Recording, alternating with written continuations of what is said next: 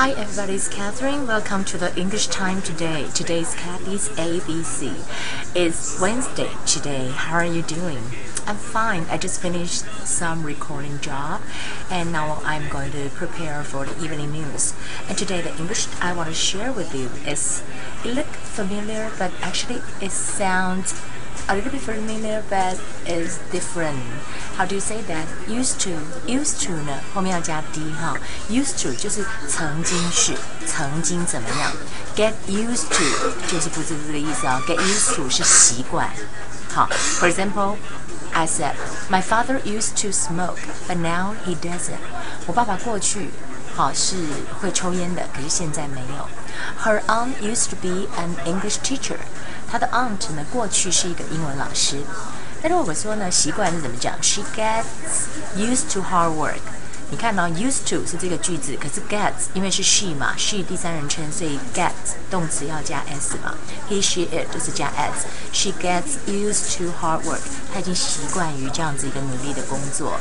或者说 I try to get used to the weather，我希望能够习惯这里的天气。It's a little bit hot and sometimes it's very humid, but I try to get used to the weather here in Taiwan. And the vocabularies for today that would be someplace else，好，就是其他地方，啊，someplace else，好，其他地方。以前有一个电影，好像是啊，Christopher Reeve 他演的， 就是似曾相识啊，它的原名叫做 Somewhere in Time，就是说在时间的某个地方啊，呃，我觉得那个电影就很好。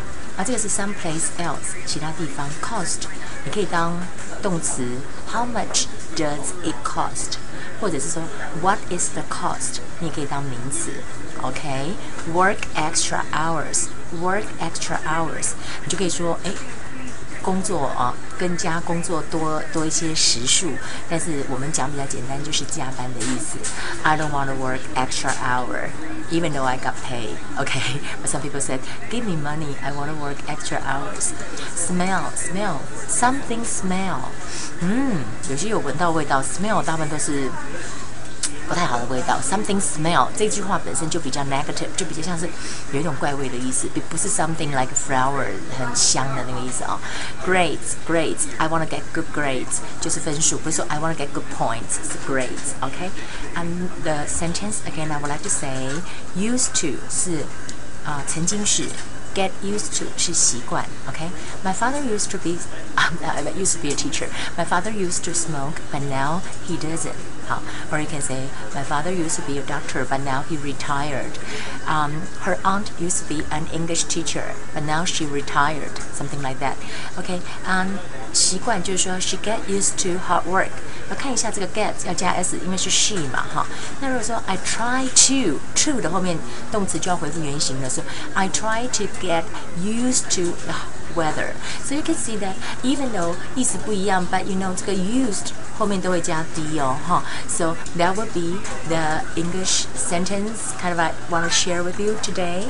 I hope you guys have a wonderful Wednesday, and I'll see you tomorrow. Ciao.